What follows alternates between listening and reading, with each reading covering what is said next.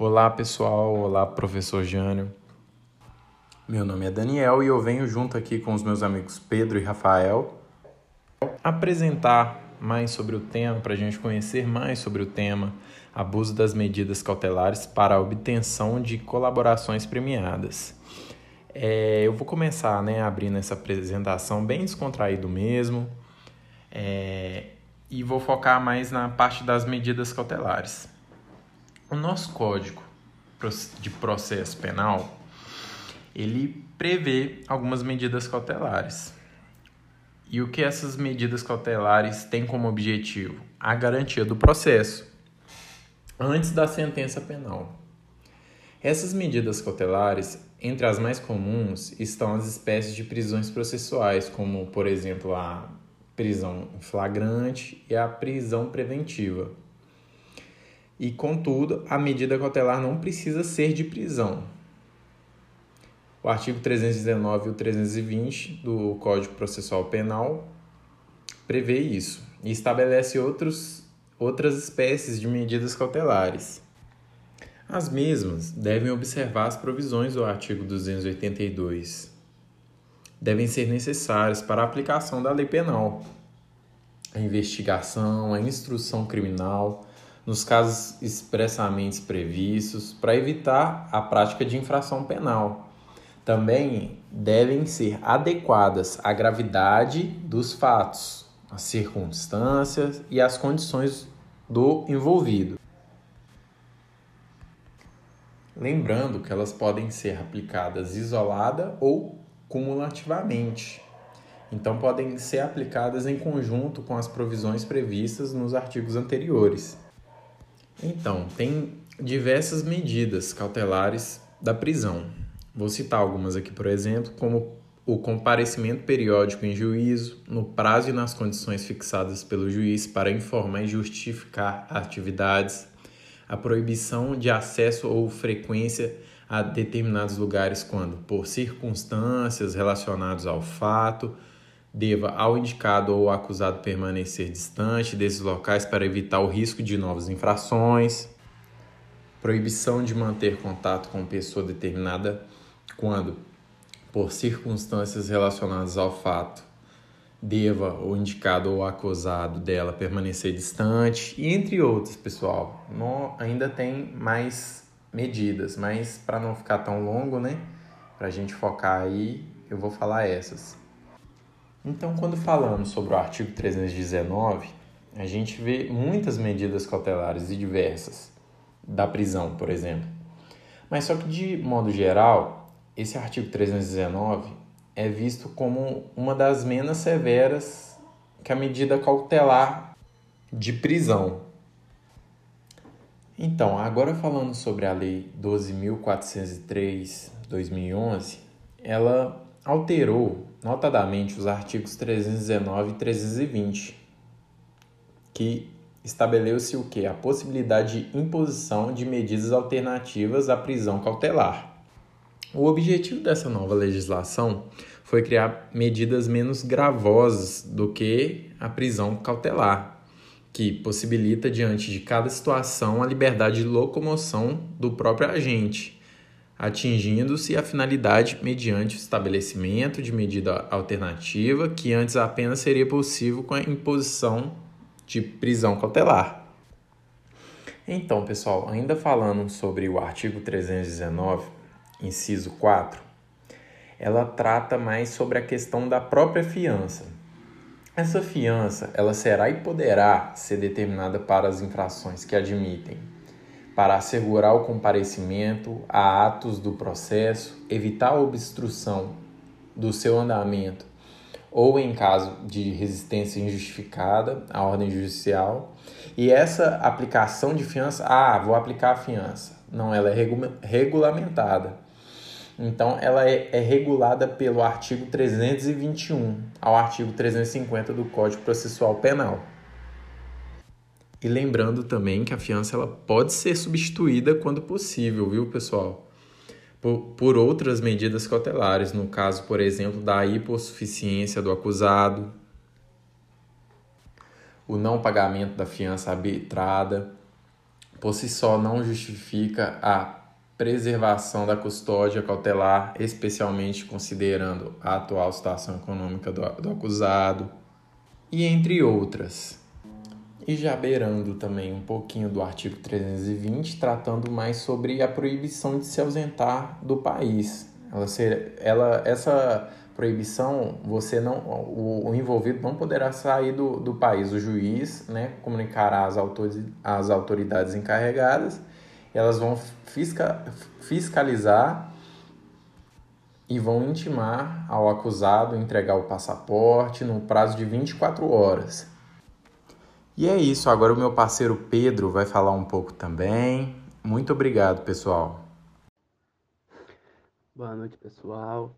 Meu nome é Pedro. Eu já é, vou pedir desculpa aqui caso é, aconteça alguma interferência lá de fora, né? Para interferir aqui no áudio. É que minha janela dá para a rua. Aí pode ser que passe ônibus, carro, o cachorro do vizinho começa a latir, mas enfim. Vou falar aqui um pouco sobre a delação premiada e a colaboração premiada e vou diferenciar as duas para dar continuidade nesse trabalho do professor Jânio. Então vamos lá. A legislação brasileira prevê dois institutos que possibilitam o imputado a obtenção da redução de pena ou até mesmo perdão judicial, que são elas a delação premiada e a colaboração premiada. É, dependendo do caso concreto, do, aí vai depender do, da situação do investigado ou do acusado, aí é, no caso o foco é a confissão e a colaboração é, dessas duas pessoas que são que seriam mais uma tática para é, que eles ut utilizam para para receber né, esse perdão judicial e essa diminuição de pena. Mas é, tanto a, a, delação e a colaboração premiada, elas são um pouco parecidas, mas tem alguma divergência. A delação premiada, ela vem do é, meio que vem de revelar, né? Lembra revelar.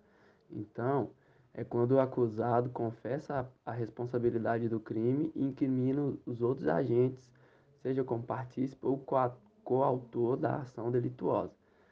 A delação premiada, ela está tá expressamente prevista no artigo 8 da Lei de Crimes Hediondos, que ele vem assim, será de 3 a 6 anos a reclusão da pena prevista no artigo 288 do Código Penal, que no caso esse artigo fala da associação criminosa, quando se tratar de crimes hediondos, prática de tortura, tráfico ilícito de entorpecentes e drogas afins ou terrorismo.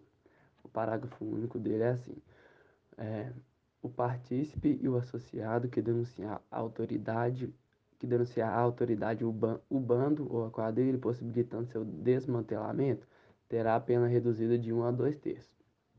Então, a delação premiada possibilita a redução de pena e até mesmo o perdão judicial, mas depende do caso concreto. Alguns juristas criticam a delação premiada por, é, premiada, a delação premiada por, por se tratar de meio de obtenção de prova imoral e, e, e ainda é um mal, é, de acordo com eles, é um mal necessário diante da da ineficácia do Estado no combate, no, no combate ao crime organizado. Então, vamos passar para a colaboração premiada, porque o, o tempo é curto aqui para o áudio não ficar muito grande. A, já a colaboração premiada é um negócio jurídico processual personalismo, que é celebrado entre o Ministério Público ou o delegado de polícia com a manifestação do Ministério Público, o acusado e o, e o advogado do acusado. O ato de colaborar ocorre quando o investigado ou acusado renuncia ao seu direito ao silêncio e se compromete a dizer a verdade sobre a investigação do crime. Ou seja, eles vão contribuir efetivamente com as investigações. Então, mas daí tem alguns é, tem alguns requisitos que tem que, tem que ser preenchidos para obter o, o benefício né, da colaboração premiada, que é a, a diminuição de pena ou o próprio perdão judicial também. É, só fazer um adentro aqui, o Instituto da, da colaboração premiada está positivado na Lei dos Crimes contra o Sistema Financeiro, Lei dos Crimes contra a Ordem Tributária, Econômica e contra as Relações de Consumo, a Lei de Lavagem dos Capitais, Lei de Proteção a Vítimas e Testemunhas, Lei de Antitóxicos e a Lei do Crime Organizado também. É, então, vamos. É, dar, vou, fazer uma, uma, análise aqui do, do Instituto da Colaboração Premiada. É, é, esqueci a palavra. É, olhando, é, dando foco para, é, num caso concreto, vamos se dizer, da lei de crime, de crime organizado, que dispõe as formas lá de, de colaboração premiada, que, é o, que são os requisitos que tem que ser alcançados. Então, no artigo 4 é assim: o juiz poderá, a requerimento das partes, conceder o perdão judicial, reduzir em até dois terços a pena privativa de liberdade ou substituí-la por restritiva de direitos daquele que tenha colaborado efetivo e voluntariamente com a investigação e com o processo criminal, desde que essa colaboração advenha um ou mais dos seguintes resultados. Aí tem uns incisos aqui. Inciso 1. A identificação dos demais coautores e partícipes da organização criminosa e das infrações penais por eles praticadas. Inciso 2 a revelação da estrutura hierárquica e da divisão de tarefas da organização criminosa, inciso 3. A prevenção de infrações penais decorrentes das atividades da organização criminosa, inciso 4. A recuperação total ou parcial do produto ou do proveito das infrações penais praticadas pela organização criminosa. E o inciso 5 a localização de eventual vítima com sua integridade física preservada. Então, tem que alcançar um ou mais desses, desses incisos para o pro, pro acusado, né, no caso, para o acusado conseguir o benefício da, da colaboração premiada. Então, deixa eu ver aqui tem mais alguma observação. Hum, hum. Então, tem algumas. Então, vou falar é, brevemente aqui a, a, uma, as diferenças do, dos dois institutos, que vou só retomar, porque eu, eu já falei, então vou dar só uma, uma resumida básica aqui de novo. A delação, premiada, a delação premiada, então, ela consiste em delatar. Delatar é, vamos dizer assim, revelar, dedurar, né? O famoso X9. Os partícipes e os coautores do crime. E a colaboração premiada, por sua vez, além da, dessa revelação dos partícipes coautores e outras formas de contribuição, porque tem que contribuir, tem que colaborar com a investigação da polícia e tudo mais, é, às vezes com uma confissão, confissão de crime, revelação de, da estrutura, da estrutura hierárquica, são aqueles incisos lá que eu acabei de ler. É, ela, é, bom, voltando de novo, é, tem que atingir um, é, um ou mais desses incisos para ter o, o benefício da colaboração premiada. Aí o nosso amigo Rafael vai dar uma continuidade. Boa noite. Boa noite, meu nome é Rafael e para dar continuidade, vamos trazer aqui a suposição feita por diversos juristas da área penal de que muitas vezes a prisão preventiva é utilizada de forma inconstitucional para pressionar a realização de um acordo de colaboração premiada. Dessa forma, a figura da delação premiada remonta à vigência das ordenações filipinas na época do Brasil colônia, pois quando das vigência das ordenações filipinas, a tortura, considerada prova lícita na época, era o recurso utilizado para estimular a delação premiada. Passado o longo lapso temporal, o Instituto continua a integrar o ordenamento jurídico, mas com novas táticas, já que atualmente a tortura é considerada prática inconstitucional, mas nada que não possa ser contornado com o uso de pressões ilegais que sou como uma verdadeira tortura psicológica, para se atender o desiderado punitivo. Pelo visto, o tempo passou, mas quase nada mudou. sabemos que a realização de um acordo de colaboração premiada pode ser de grande valia para a obtenção de provas, mas não se pode permitir que a atividade punitiva estatal atropele direitos e garantias fundamentais.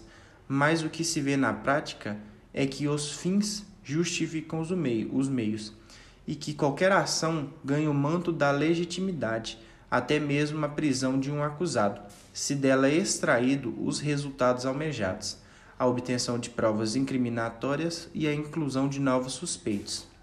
Assim, surgem os seguintes questionamentos: será que muitos acusados que celebraram o um acordo de colaboração premiada não o fizeram justamente porque estavam encarcerados e almejavam a liberdade? E se não existisse a possibilidade da delação premiada, será que as, as autoridades policiais e os representantes do Ministério Público fariam requerimentos de prisões provisórias em determinados casos? E será que o aumento da decretação das prisões privativas na Operação Lava Jato não teve nenhuma relação com a realização de colaboração premiada? Dessa forma, a voluntariedade, requisito essencial para a confecção de um acordo, fica bastante comprometida em se tratando do réu preso. O grande questionamento é se muitas das prisões decretadas no curso do Lava Jato foram realmente cautelares e necessárias, obtiveram realmente a assegurar o regular andamento processual, ou foram utilizadas para corrigir, coagir a realização das delações premiadas, pois, em um processo penal regido pelo princípio constitucional, a regra é que a presunção de inocência seja aplicada, devendo o acusado responder o processo em liberdade e a prisão preventiva ser de última ratio, sendo aplicada somente quando a questão não se encontrar respaldo em outra medida cautelar e for estritamente necessária a privação de liberdade, assegurando o regular desenvolvimento do processo. Assim, finalizamos nossa apresentação e agradeço a atenção de todos.